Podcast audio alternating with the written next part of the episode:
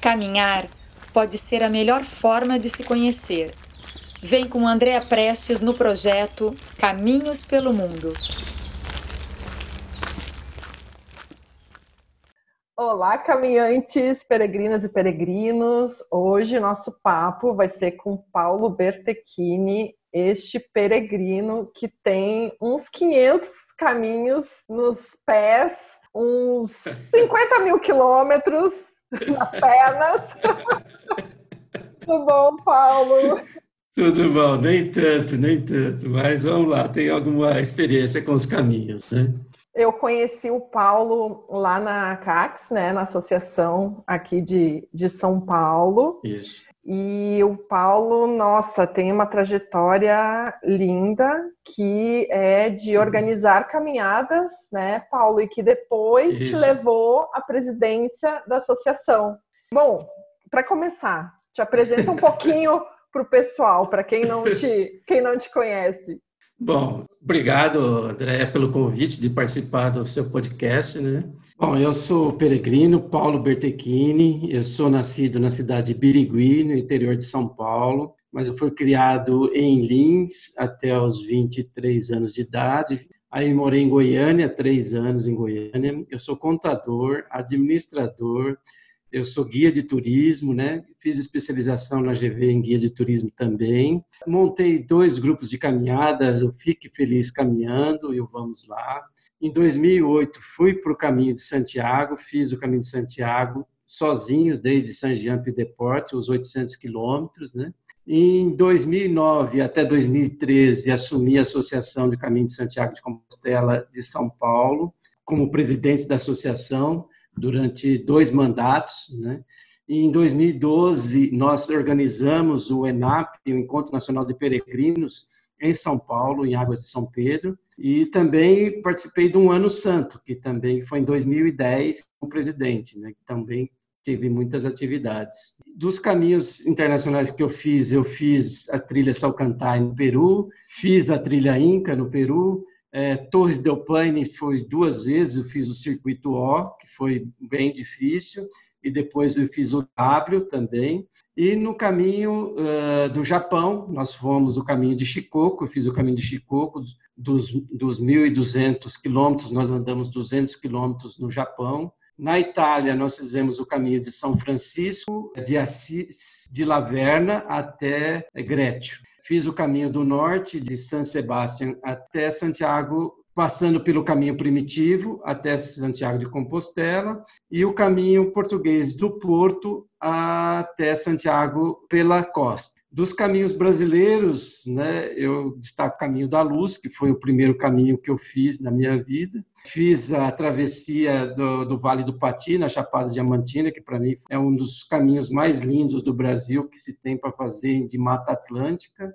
A Volta à Ilha, Caminho da Prece, Trilha do Ouro de São José do Barreiro a Paraty, Caminho do Vale Europeu, Caminho Caipira, Caminho do Frei Galvão, Travessia dos Lençóis Maranhenses, Passo de Anchieta, Caminho da Sabedoria e, por último, eu fiz o Caminho de Quarta Colônia no Carnaval desse ano. Bom, é isso. E eu falei que era 50 mil quilômetros que você tinha nos pés, deve ser quase isso, né? você já fez a soma, Paulo? Você já chegou a somar, sim, a quilometragem? Não. Não, não, não nunca contei quantos quilômetros deu, não, mas eu acho que deu bastante. Viu? É isso, eu sou casado com a Cláudia, né? A gente já é casado desde 2010. Estamos juntos desde 2010, quando eu voltei do caminho. E a Cláudia caminha também? Sim, caminha, me ajuda muito. Sempre deu apoio para a gente no, em tudo, né? Em tudo que a gente fez, sempre deu apoio. E Paulo, como é que surgiu a tua vontade do primeiro caminho? Onde tudo começou? Bom, onde tudo começou, na verdade, eu tenho que agradecer muito ao Li. O que aconteceu comigo que eu sempre joguei bola e eu fazia treino na academia, aí eu vi um convite, é, caminhada para Napiacaba. E eu peguei e fui nessa caminhada. E foi uma caminhada que errei, aconteceu de tudo. E eu falo que às vezes caminhada é aquele negócio, você ama ou você odeia. Quando você vai pela primeira vez, não tem meio termo. Ou você ama ou você odeia. E eu amei aquele negócio de fazer caminhada. Então, essa caminhada marcou bastante a, a minha história. Né? E eu agradeço muito ao Li, que depois a gente virou parceiro e somos amigos até hoje. Né? Foi em 1994 que eu fiz essa primeira caminhada. Como na época não tinha muitas caminhadas para ser feitas, né? O que, que eu fiz? eu queria ter todo final de semana. E aí eu não achava agência, não achava gente que organizava isso. Aí eu falava para o Li, né? Li, vamos aí, organiza mais caminhada. Aí ele falou, é, Paulo, não tenho tempo, tal. falei, mas o que, que precisa? Precisa convidar as pessoas, contratar o ônibus, contratar isso, contratar aquilo. Ele foi me dizendo o que eu precisava fazer e eu peguei e falei, ah, vou fazer. E comecei a chamar as pessoas e era aquele negócio. Eu montava o grupo, jogava na mão dele, ele era o guia e vamos fazer caminhada. Porque daí eu comecei a participar das caminhadas do SESC também. Então, aí depois comecei a passar, participar de Endurapé. Então, todo final de semana eu caminhava. E isso foi vários anos assim. E aí começou outro problema, que eu não tinha vaga para as caminhadas do SESC, não conseguia vaga. E lotava muito rápido. E aí eu conversei com o Li e falei, ó, não dá, vamos, vamos organizar umas caminhadas tal. E voltamos a organizar em 2005, é, 2004. Todo mês organizava umas caminhadas. E foi de 2004 até 2000 e, é, final de 2007. Todo final de semana a gente organizava uma caminhada filantrópica, que era em prol da fraternidade Manclara mas sempre caminhada na região aqui de São Paulo. Né? Nunca tinha feito caminho, nunca soube de caminho, não sabia de caminho, não sabia de nada. Não sabia que existia caminho nessa época. E nem o caminho de Santiago não me passava na minha cabeça. Aí eu peguei e queria subir o Pico da Bandeira. E procurava uma agência, um guia, alguém que me levasse. E alguém me falou, eu não lembro quem é essa pessoa que me falou, falou assim: ah, tem um caminho que leva o Pico da Bandeira. Falei, pô, caminho tal. E ele me falou o nome eu não, não lembrava, né? Depois passou, fui procurar na internet eu falei, é alguma coisa do sol, da lua, da luz, alguma coisa desse sentido, né? E eu procurei Caminho do Sol. Aí apareceu palestra aqui em São Paulo. Falei, opa, palestra, legal, vou na palestra. Cheguei lá na palestra, o cara fala, ah, o caminho começa aqui em Santana do Parnaíba, termina em Águas de São Pedro. Falei, ó, peraí, né? E eu fiquei quieto lá, assisti a palestra, tal, quieto lá, né, com vergonha de falar alguma coisa. Aí terminou a palestra, chamei o cara do lado e falei, olha, eu vim aqui na palestra porque me falaram que esse caminho levava para o Pico da Bandeira. Aí ele falou, você está no caminho errado, esse é o caminho da luz. Aí ele tentou me convencer para o caminho do sol, eu falei, não, não, eu quero ir para o Pico da Bandeira, eu quero ir para o Pico da Bandeira. Isso foi em 2007, novembro de 2007. Aí eu peguei e entrei em contato com o Caminho da Luz, ah, tem um grupo saindo agora, ah, dia 15 de novembro vai sair um grupo, lá, então estou indo. E eu não entendi mais nada, não entendia nada. Cheguei lá, ele me manda um guia, né? guia do peregrino, que não sei o quê, tudo, peregrino tem que fazer isso, peregrino tem que fazer aquilo. Eu não entendia nada que era aquilo, e que era peregrinação. Eu queria subir o pico da bandeira. E eu só não entendia por que saía de Tombos, e você começa a andar de Tombos, passa a Catuné, vai passando por várias cidades no caminho da luz. Mas por que, que eu tinha que passar tudo isso para chegar no pico da bandeira, né? Mas tudo bem, vamos lá. Mas o caminho da luz já começou um negócio muito, já, já pegou bastante forte, porque meu pai faleceu em 2007, né? em fevereiro, março de 2007. Minha mãe tinha falecido em 2005. E aí, quando eu chego no caminho da luz, a gente foi em Catuné, a gente se hospedou em casa de família. E ficamos três nos quartos. Eu, o Adailton e o outro Paulo. E nós conversando, os três tinham o pai falecido no mesmo ano, tinha acabado de falecer aquele ano. E cada um começou a contar as histórias do pai e tal. E começou já aquele já comecei a entrar nesse sentido de clima, né, de, de, de caminho. E aí eu vou caminhando, chega a Sandra. A Sandra é uma peregrina de Brasília. Hoje ela está pelo mundo, viaja pelo mundo inteiro, ela não tem mais residência. E aí ela começou, estava com três senhoras, falando do caminho de Santiago. Ah, porque o caminho de Santiago é isso, o caminho de Santiago é aquilo. O meu sonho, a minha vontade, meu pai falava, né, que uma, ah, falou, uma vez, qualquer dia eu vou lá para a Itália, vou ficar nos mosteiros, vou dormir em albergues dos mosteiros na Itália. Minha mãe reclamava, não, que é isso, você não vai nada para a Itália. Não, não vou, lá é doação, é tudo barato, não sei o quê. Eu vou, eu vou, eu vou, né? E aí eu fiquei com aquele negócio na cabeça também de viajar. E também teve uma, um episódio antes que, quando eu fui estudar em, em inglês, eu estudei inglês na Inglaterra, eu conheci uma italiana e lá de Veneza. Aí eu fui para Veneza. Quando eu cheguei lá em Veneza, aí eu vi uns caras de mochila andando para lá, para numa região que nós fomos para lá. Falei, mas o que, que esses povo estão andando? Ah, estão viajando a pé. E eu fiquei com aquilo tudo na cabeça, né? Bom, acho que eu estou adiantando muito, você não está perguntando, mas eu estou adiantando toda a história, né? Vai que tá bom de escutar, vai fundo. Não, então, é, e aí, no Caminho da Luz, né, que, eu, que eu fiz o Caminho da Luz, foi um grupo maravilhoso, foi um grupo de 12 pessoas, né, até o, o Rubens falava assim, não, essa aqui somos é, os 12 apóstolos, né, não sei o que e tal. Então, eles tentaram fazer um clima realmente de caminho mesmo para a gente, quer dizer, tentaram não, fez, fizemos, né, o grupo aconteceu. E lá nesse grupo que eu fiquei sabendo do Caminho de Santiago. Não é que eu não tinha ouvido falar, eu já tinha até lido o livro do Paulo Coelho, mas eu não tinha feito uma ligação, eu já tinha lido muito tempo o caminho, o livro dele, né? não tinha feito essa ligação com relação ao caminho de Santiago ainda. E aí eu fiz, no caminho da luz, uma espécie de uma promessa, né? Falei assim, se vender a casa do meu pai, que meu pai tinha falecido e tal, a primeira coisa que eu for fazer é pegar o dinheiro e vou para a Espanha, vou fazer esse caminho. Em novembro, nós, eu estava no caminho da luz. Em dezembro, a casa foi vendida, recebi o dinheiro, comprei a passagem e em maio fui para o Caminho de Santiago, 2008. Ai, posso, fazer, posso fazer uma brincadeira? Que promessa boa é Pode. essa? Que promessa boa é essa? adorei, adorei. Aconteceu rápido, você viu que negócio aconteceu. Sim, sim, maravilhoso. E Paulo, eu sei que o caminho da luz teve aí alguns, algumas dificuldades, né? O teu corpo sentiu essa primeira peregrinação? Quantos dias foram? É, Você isso. lembra? É, é uma semana de caminho, do caminho da luz, né? E eu, como não estava acostumado a andar caminho, eu só estava acostumado a andar trilha, o que acontece? Eu, eu sentia muitas dores no tornozelo. Eu, eu essas dores eram, eram, muito fortes, eu nunca tinha sentido essas dores, sabe? E também, não só isso, no caminho da luz, que eu peguei uma conjuntivite também, e minha vista começou a apagar eu pingava colírio e ela, minha vista cada dia começava a ficar branca. E eu não sabia por quê. E essas dores que me atormentavam o tempo todo, eu não conseguia andar. Eu nunca tinha feito esses caminhos, sempre fazia caminhadas de um dia, e eu não sei te dizer, mas eu sofri bastante. E também foi no caminho de Santiago eu sofri essas dores, mas só no começo. Depois as dores sumiram.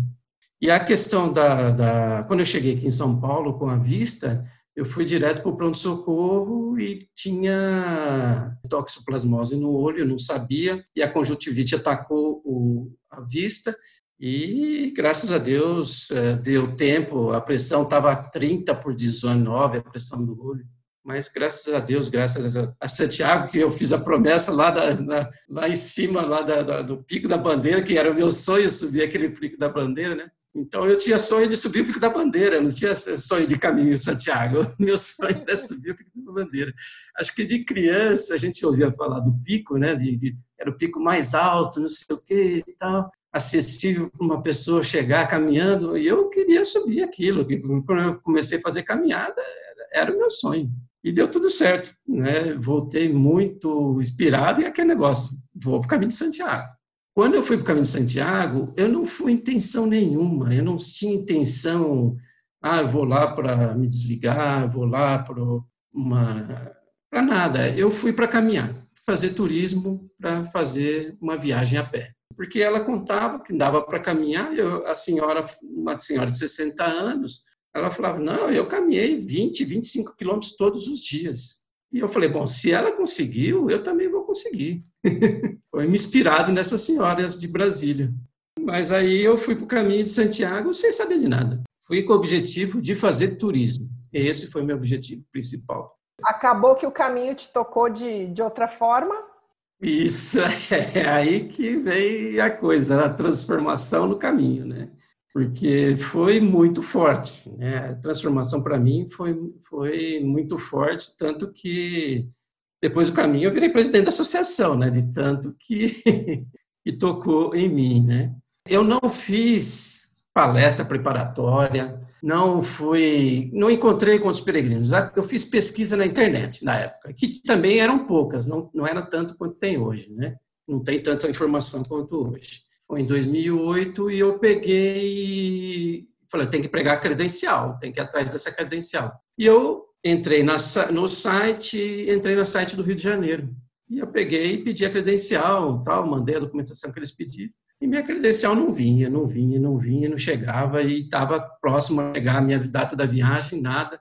Aí eu peguei liguei lá tal, e consegui falar com o rapaz. O rapaz falou: Não, a pessoa de Campinas vai entregar para você. Aí entra em contato com a Campinas de Campinas, a menina, ah, não, ela está internada, que não pode entrar em contato, não sei o quê. Liguei no Rio de Janeiro de novo. Falei: Olha, não estou conseguindo minha credencial, estou precisando da credencial. Daqui duas semanas estou indo no caminho. Ah, então fala com o nosso parceiro aí, nosso amigo aí, lá de São Paulo, procura aí a CACS de São Paulo, vai lá, pega a credencial lá. Eu cheguei na CACS espumando, dando bronca em todo mundo. E era o Paulo, e era o Paulo Sérgio, que ele é meio bravo, né? Eu falei, pô, meu, vocês não falaram nada que tem uma associação aqui em São Paulo. Eu estou entrando com a filial de vocês lá do Rio, né? Para mim era filial. E vocês não me falam nada que tem associação aqui de São Paulo. Pô, é, não tem nada a ver com o Rio, não sei o que, né? me deu a credencial, eu peguei a credencial e fui embora da CACS, que nem saber, não, não, quis conversa, nada, bravo de lá. Na semana seguinte, fui para o caminho de Santiago. E aí eu chego na, no aeroporto de São Paulo, vejo um cara com mochila das costas, bota, falei, ó, esse cara deve estar tá indo para Madrid, deve estar tá indo para o caminho de Santiago, não é possível. Aí eu falei, oh, tal, você vai caminhar? Ah, tô, sim, estou indo. Tal. Como é que você vai para San Jean? Né? Você vai começar de San Jean? É, vou começar de San Jean. Como é que você vai? Ah, eu vou... Eu, na verdade, não sei. Eu não comprei passagem, nada. Ah, eu comprei passagem de trem pela internet. Eu vou indo de trem. Ah, então eu vou com você. Tá, posso ir? Eu falei, pode, então vamos. Falei, só que eu despachei minha mochila, então eu tenho que pegar minha mochila lá no despacho. Ele falou, ah, tá bom. É, então eu te encontro no despacho. Beleza, beleza. Aí pegamos o avião e tal, Aí tô lá esperando a minha mochila, chega o rapaz lá, o Mário, estamos lá parados esperando, chega um outro cara com mochila nas costas. Vocês estão indo para o caminho? Ele falou, estamos, estamos indo para o caminho. Ah, então, é, vocês estão indo do quê? Eu falei, ah, estou indo de trem, ele não tem passagem. Ah, eu estou indo de avião. A que hora que sai o seu voo? Ah, sai às 16 horas. Ah, o, trem sai às 9 da manhã. Ah, então eu vou com vocês. Ele cancelou a passagem de avião dele, vamos embora com a gente. E aí a gente se a, o grupo já juntou três brasileiros juntos. Cheguei em Pamplona, do que, que nós vamos, do que nós vamos, vamos, não vamos, vamos para vamos a rodoviária tal. Bom, pegamos um táxi e fomos para San Jean. Pular alguns trechos aí que depois vai estar mais detalhado mais para frente no livro que eu estou escrevendo, né? Isso mesmo. Aí, vai estar mais detalhado toda estamos, essa história. Estamos aguardando o livro. E aí fomos para San Jean. Chegamos em San Jean para procurar um albergue e tal. Aí, aí entramos no albergue, vocês vão é, jantar aqui? Não, não vamos jantar não. Agora, três horas da tarde, nós vamos almoçar e não vamos jantar. Eu com cabeça de brasileiro, né? Porque achando que três horas da tarde vou achar comida na, lá na, em San Jean. Todos os restaurantes fechados, refeição, hora da sexta, refeição a partir das 19h30, depois 18 ou 20 horas. Voltamos correndo lá e falamos, nós vamos almoçar assim, porque o almoço, a janta era às 18, né? Jantamos foi a melhor coisa que a gente fez da vida, foi aquele jantar, né? Foi uma muito emocionante porque é aquele negócio, para mim foi assim, gente de todas as raças e nações de todas as línguas sentado à mesa para uma refeição e cada um falava o seu nome e a sua procedência. E aí dormimos. No dia seguinte, estamos prontos para sair. Era o Ernesto e o Mário. Né? O Ernesto falou: Paulo, tem uma canadense, uma senhora ali, que falou comigo. Eu entendi mais ou menos. Não, ela quer caminhar com a gente. Fala com ela. Aí fui falar com ela. Aí ela falou: ah, Eu estou sozinha. Eu vi que vocês estão num grupo de três brasileiros, né? Posso caminhar com vocês? Tudo bem, não tem problema. Ó, só que é o seguinte, a gente já está saindo, espera lá na porta do albergue. Fala, ah, tá bom, já estou pronta, já te espero lá. E aí fomos. A Cindy era uma canadense e começamos a caminhar. Os três brasileiros e a Cindy. E vamos subindo a montanha do, dos Pirineus Eu começo, começo um pouco tímido, mas aí começo a conversar com ela, uma senhora, e aí o meu inglês começa a fluir, eu não vejo, não sei da onde, eu começo a conversar com a mulher, e a gente fala, fala, fala, fala com ela, com ela, e aí eu, eu falava assim, nossa, eu estou entendendo tudo que ela fala, ela está me entendendo, e eu, eu não sabia de onde meu inglês saía, sabe? E aí eu, eu deduzi que é o seguinte, na verdade a gente estuda, estuda, estuda e nunca tinha a, a possibilidade de praticar. Quando eu tive essa possibilidade ou a necessidade de falar o inglês, e ela falava calmo, tranquilo, e eu entendia tudo, e a gente conversava tudo, né? E aí, no primeiro dia, ela já começou assim: é, nós vamos pegar o caminho curto ou caminho longo? Caminho curto, caminho longo? Eu não sei de caminho curto, caminho longo, não. Eu vim aqui para caminhar. Pelo que eu sei, tem que seguir setas, não tem que ficar decidindo se vou pegar caminho curto caminho longo. Não, Paulo, aqui no meu guia diz que nós temos que pegar o caminho curto ou o caminho longo. Ah, sim, eu não estou aqui para esquentar a cabeça, não. Você decide aí qual caminho que você quer. Ô, Paulo, se a gente pega o caminho curto, às vezes a gente tem mais dificuldade, né? Sofre mais. O caminho longo, às vezes, você não sofre tanto, né? E aí ela já começa a filosofar em cima do caminho curto ou caminho longo. Falei, não, vai chegar um ponto que vai ter uma bifurcação e nós vamos ter que decidir qual caminho que nós vamos ter que pegar. Se é o caminho curto ou o caminho longo. Falei, ah, bom, na hora que chegar a bifurcação, a gente decide. E ela falava, não, eu não, não consigo caminhar é, o caminho curto para mim vai ser mais difícil, vamos pegar o caminho longo. O caminho longo é mais sof... o caminho curto tem pode sofrer mais questão do joelho, tal. Mas tá bom. E aí fomos, decidimos pegar o caminho longo. E aí não sei se você sabe na subida dos Pirineus, quando chega lá no alto, tem uma uma bifurcação que ela desce, uma descida está assim, descidas com fortes pendentes, que é a descida que vai descer para Roncesvalles mas à esquerda tem um caminho de asfalto. Estava eu e a Cindy pegando o caminho para o asfalto, sem pensar nada, conversando, batendo papo. O Ernesto, Paulo, Paulo, o caminho tá, é para cá, é para cá, para a esquerda. E a gente pega o caminho curto, que é a descida forte. E lá nesse caminho a gente sofrido. Olha lá, 3 quilômetros e 600 metros para chegar em vocês. Pô, falta pouco. Nós pegamos uma chuva de pedra começou a chover pedra que você não sabia de onde a gente se enroscava debaixo da árvore para se esconder das pedras e foi muito difícil. Né? Esses 3 quilômetros e 600 metros a gente demorou três horas para fazer esse trecho de caminho. E aí a gente olhou, aí caiu a ficha.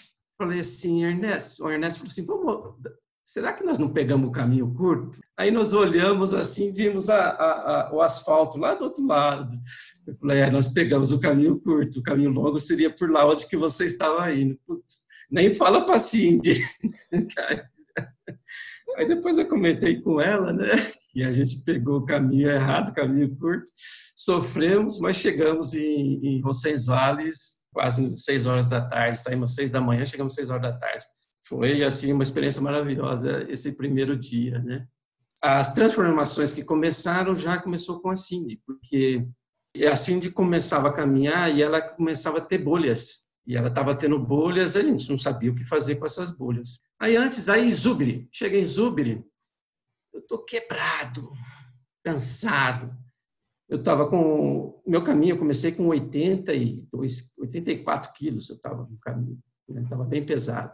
Chegamos em Zubre, fomos no restaurante, uma espanhola, bem gordinha, pulando para um lado para o outro, brincando com todo mundo. Eu falei, putz, meu, essa mulher não está fazendo caminho, coisa nenhuma. Uma mulher gorda desse jeito, eu não aguento levantar na cadeira, a mulher pula de um lado para outro, não está fazendo caminho de jeito nenhum. Bom, passou, tal, só brincamos com isso. Chega em Pamplona, estamos lá na fila para lavar roupa. Aí falei, Ernesto, preciso mandar um e-mail para minha família que não mandei nenhuma informação ainda. Aí fui mandar, o Ernesto ficou na fila.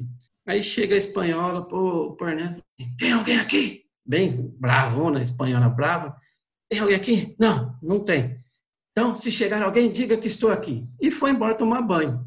Aí eu cheguei, o Ernesto falou, ah, chegou aquela espanhola, aquela gordinha que a gente estava falando, falou aqui e foi embora. Eu falei assim, o, o duro é se chega um, um, alemão aqui, não sei nem explicar que tem uma gordinha espanhola atrás da gente. Né? Mas aí chega a espanhola lá, a Maria Luísa, aí tá, apresentou, meu nome é Maria Luísa, não sei o quê. E aí ela falou, não, vocês têm que ir no Café Aruna, começou a dar dica para a gente, o que, que a gente tinha que fazer.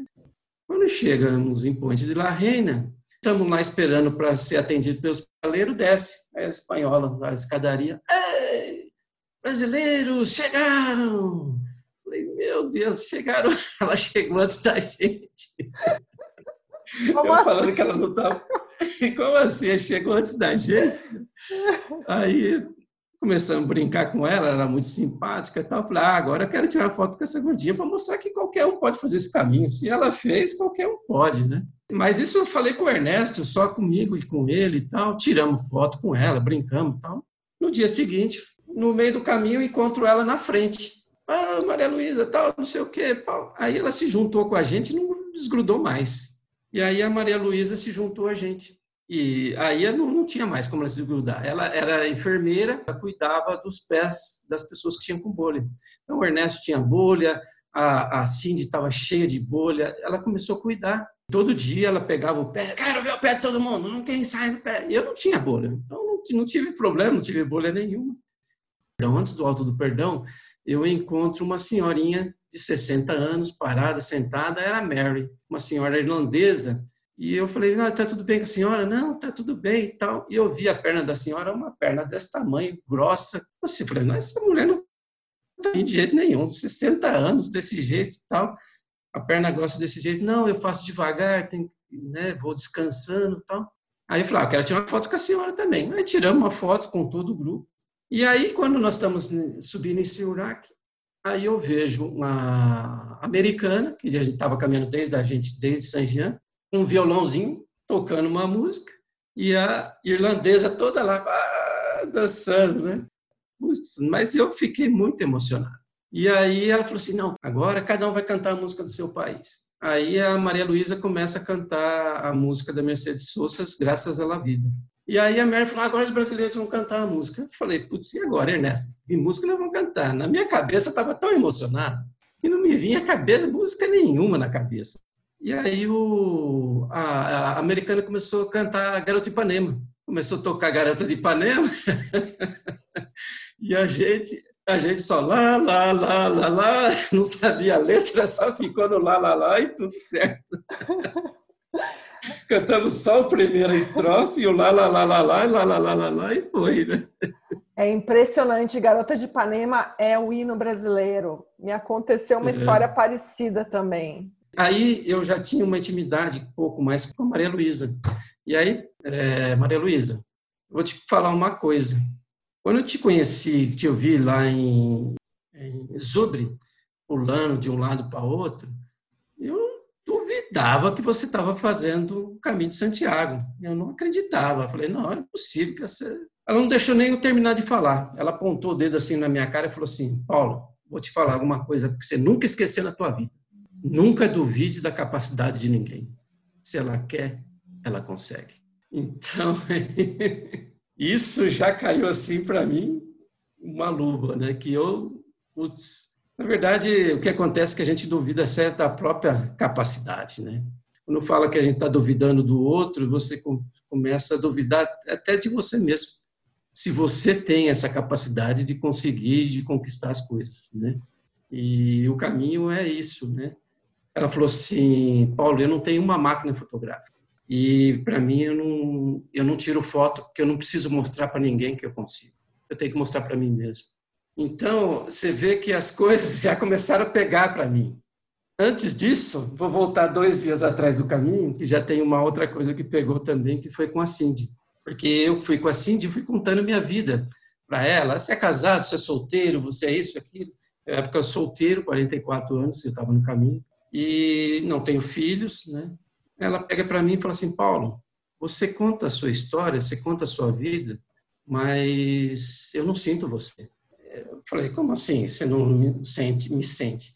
Não, eu não sinto você. Você não, você não solta as suas emoções. Né? Você conta a sua vida e eu não percebo, não sinto você. Eu falei, peraí. Sim, tudo bem, eu sou uma pessoa séria, eu sou assim mesmo, né? Mas já me falaram isso, uma namorada que eu e cinco anos. Você faz dois dias que me conhece. Como é que você fala um negócio desse? e falou assim: não, você não é uma pessoa emotiva, você não é uma pessoa muito fria, e eu não sinto você. Acho que você poderia se soltar mais. Eu falei: não, peraí, não é possível isso. Eu falei, daí ela falou: não, é que eu estudo é, isso, eu só estou comentando com você o que eu sinto, eu estou sentindo de você. Eu acho que você tinha que expor mais os seus sentimentos. E aí começa a cair a ficha. Aí eu, eu poderia falar assim, Cindy, eu sou assim mesmo, não quero mudar. Assim que eu falei para a namorada. Né? Se você quer namorar comigo, eu sou assim mesmo. Só que no caminho de Santiago caiu a ficha. Eu falei, não, se eu quero mudar, então eu tenho que fazer alguma coisa. Né? Tem que mudar a forma do que eu a forma que eu ajo, a forma que eu sinto, a forma que eu me expresso, né? Bom, e aí vamos em frente para o caminho tal, e, a, a, e as bolhas começam a surgir mais, cada vez mais na pé da Cindy. E sempre eu caminhava eu a, e a Cindy por último, ficava o Mário na frente. Na frente de tudo caminhava o Ernesto e a Maria Luísa. E a Maria Luísa é a mandona que cuidava de tudo. Então ela cuidava do albergue, chegava, ela reservava tudo, ela fazia tudo para gente.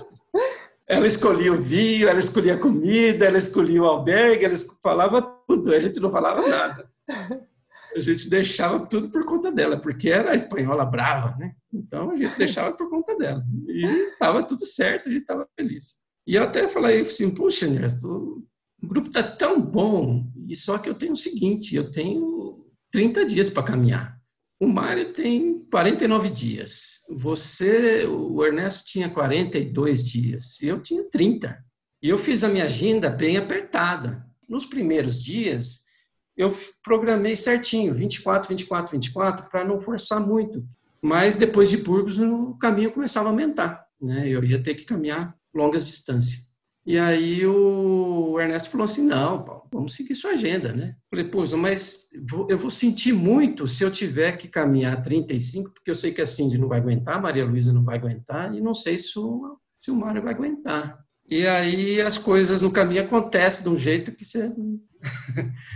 a Cindy começou a pegar bolhas, bolhas, bolhas, bolhas e mais bolhas. E aí eu peguei, perguntei para ela, Cindy, desde o primeiro dia nós nos conhecemos naquele jantar lá no, no albergue em Saint Jean, que quando você falou que queria caminhar com a gente, que eu estou encucado com isso. Por que, que você escolheu caminhar com três brasileiros? Uma canadense, uma mulher, escolheu caminhar com três brasileiros. No jantar tinha a americana, tinha uma alemã que falava inglês perfeitamente. Tinha várias francesas, um grupo de francesas, falavam inglês perfeitamente tinha um casal da África do Sul, falava inglês perfeitamente. Então tinha várias mulheres, né? E ela escolheu caminhar com três brasileiros, três homens, que eram os que estavam lá na mesa, né? Eu falei, isso não sei por quê, mas eu que gostaria que você me esclarecesse por que, você escolheu a gente, né? Porque a gente é mais alegre, mais divertido, né? Ela falou assim, não, não tem nada a ver. Mas se eu te contar, você não vai acreditar. Eu, opa, peraí.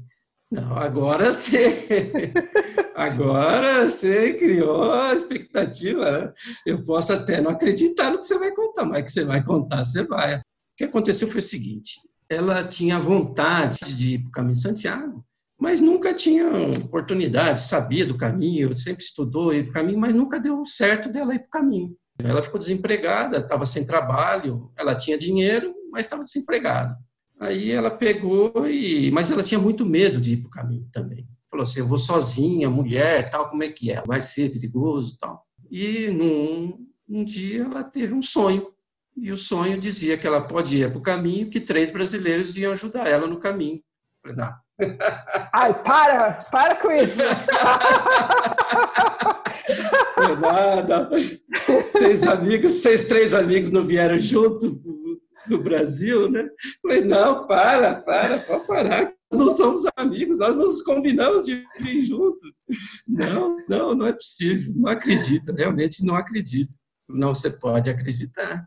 Eu vou te dizer mais, era para a gente se encontrar no dia primeiro, mas vocês chegaram no dia 24 de maio, eu falei, eu não vou esperar dia primeiro de junho, né? O que aconteceu?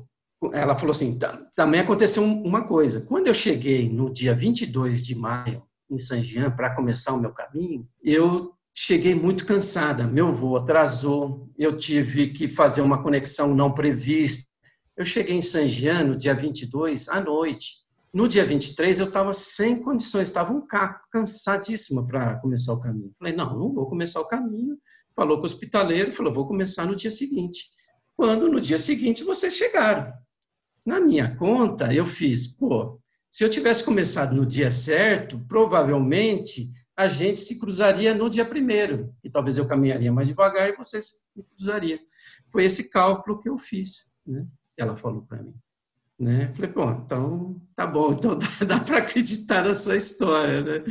E aí, o engraçado é que às vezes entrava mais um brasileiro no nosso grupo e o cara sumia, né?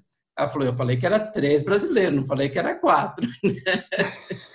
isso, isso sempre acontecia isso. Entrava um brasileiro tal, e o cara desaparecia, mas o grupo era sempre nós, esse grupo. Então era eu, o Mário, o Ernesto, né, os três brasileiros, a Cindy e a Maria Luísa. Que não estava no sonho.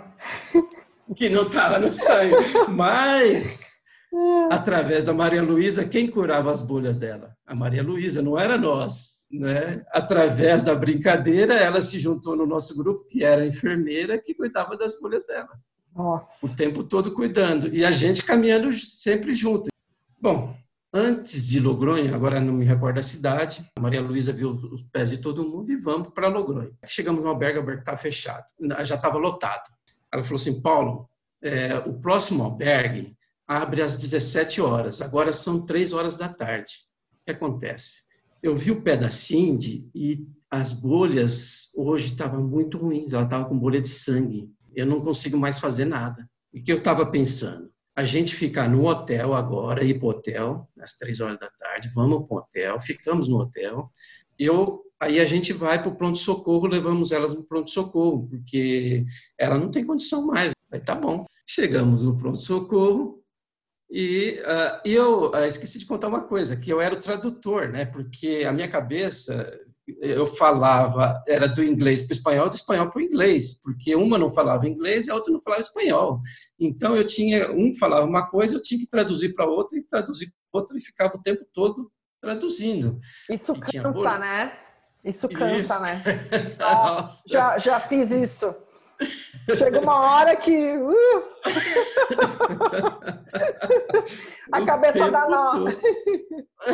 É, eu ficava traduzindo uma coisa é. para outra, coisa para outra.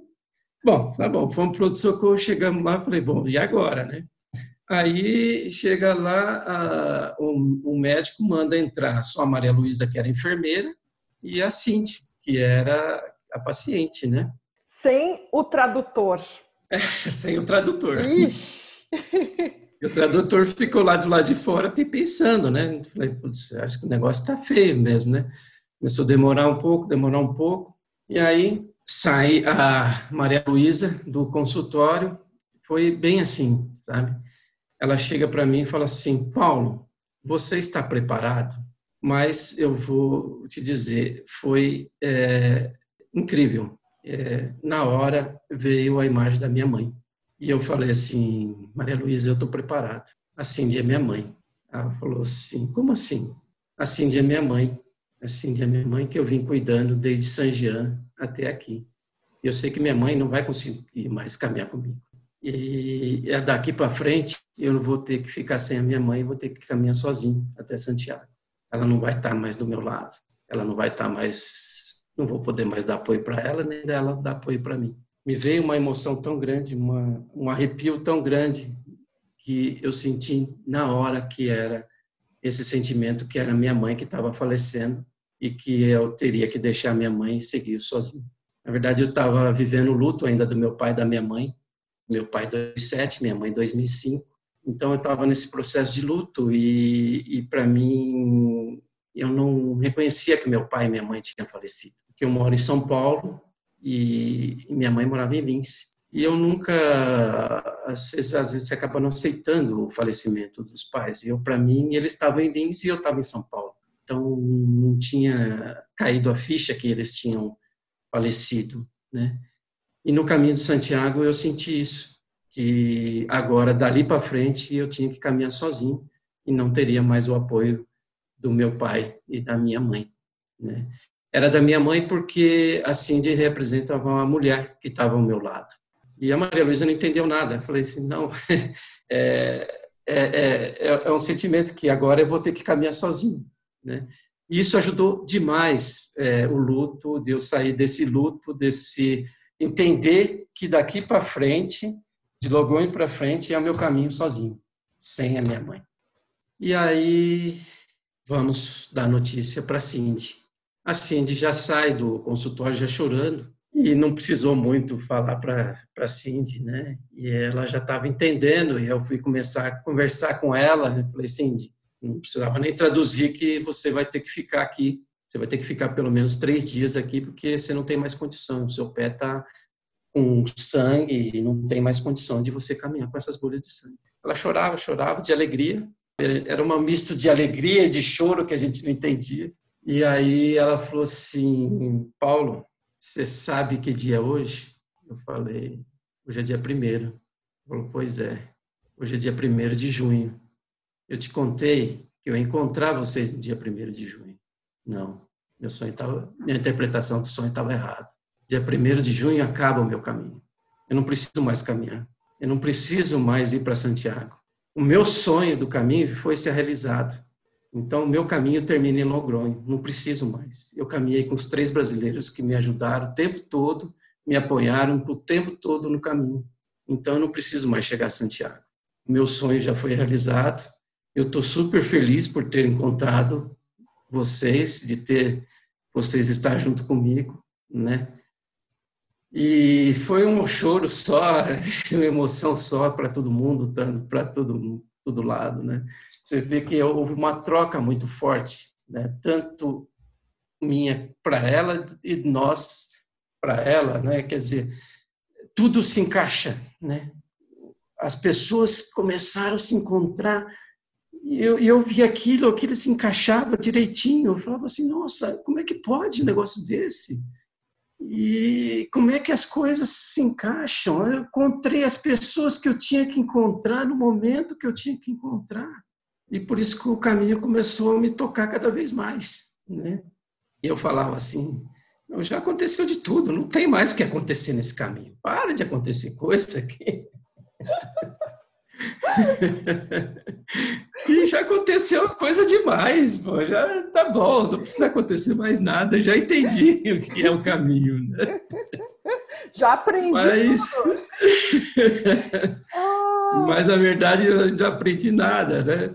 E aí fomos, né? Fomos sozinhos. Aí eu caminhei mais sozinho. O Ernesto caminhou com a Maria Luísa e o, o Mário caminhava mais sozinho.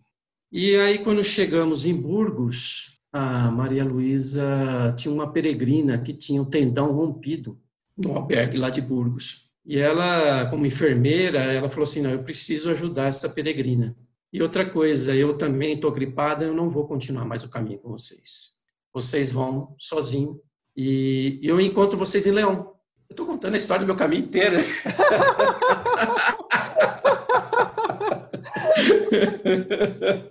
Ai, é tão bom, né, Paulo? A gente voltar para o caminho dessa forma. Ai, maravilhoso. É, no livro eu conto, é, vai ter outras histórias, né, que são histórias da minha vida e da minha família.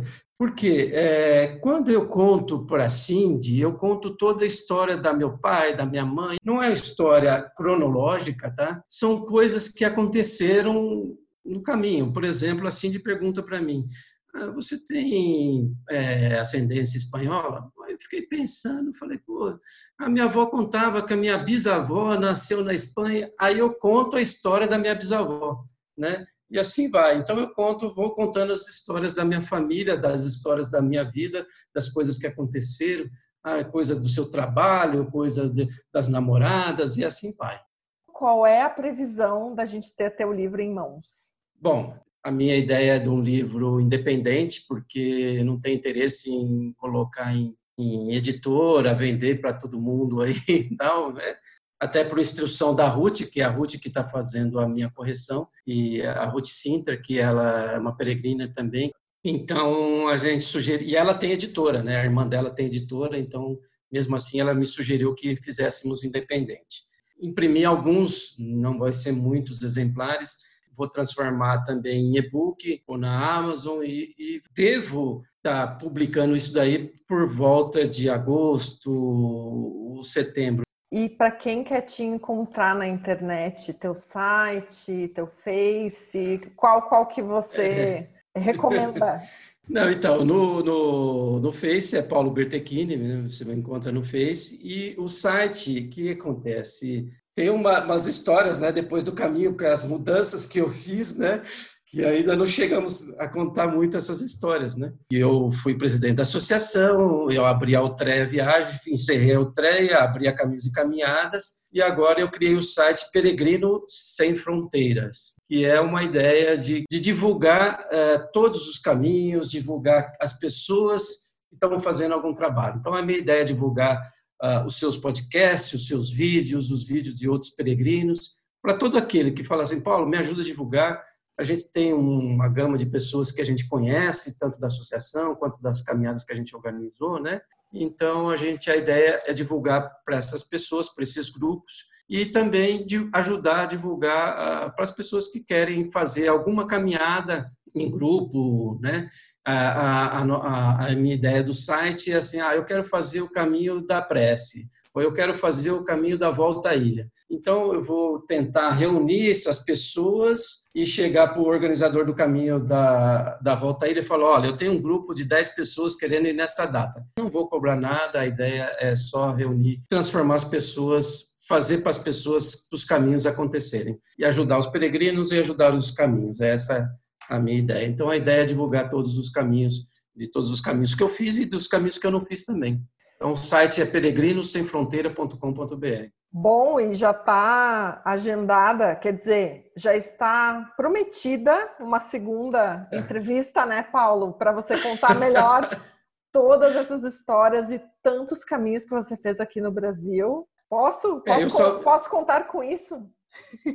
Tá, pode contar que, é, como você falou, que eu sou um peregrino antes e depois do caminho, né? E só completando que no caminho eu descobri a associação ACAX. Lá quem me falou da associação foi o Ernesto e foi a Karina, que foi uma outra peregrina que conheci. E quando eu voltei, e aí que eu fui participar da associação e aí acabei virando presidente. Por quê? Quando eu organizava as caminhadas, eu tinha a ideia de criar uma associação de caminhadas. Eu não queria ser uma agência de turismo, eu queria ser uma associação. Quando voltei do caminho, tive essa oportunidade de ser o presidente da associação, eu agarrei e falei, não, quero conhecer e saber como, como funciona uma associação. Foi por isso que eu aceitei o desafio de ficar dois anos e aí me pressionaram, fiquei mais dois anos, porque o pessoal disse que estava ótimo. Se tá bom, a gente fica, né? Ai, muito bom.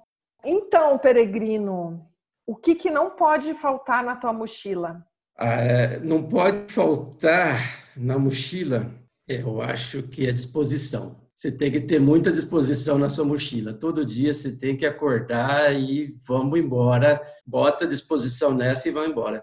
Até uh, um comentário, né, que eu vejo muitas pessoas falando assim: "Poxa, no caminho a gente acorda às 5 horas da manhã com disposição para ir para fazer, para ir para o caminho, mas quando eu volto para a realidade, eu não consigo acordar para ir trabalhar. Né? Então, quer dizer, alguma coisa está errada no trabalho. Né? Se ele não acorda com disposição para ir para a mesma disposição que ele tem para o caminho, ele tem que ter essa disposição para ir para o caminho, ou para o trabalho, ou para aquilo que ele quer fazer na vida. Né? Então, eu acho que é isso. Tem que, na sua mochila, você tem que ter a disposição, ânimo, vontade para seguir qualquer caminho ou seguir qualquer coisa da sua vida, né?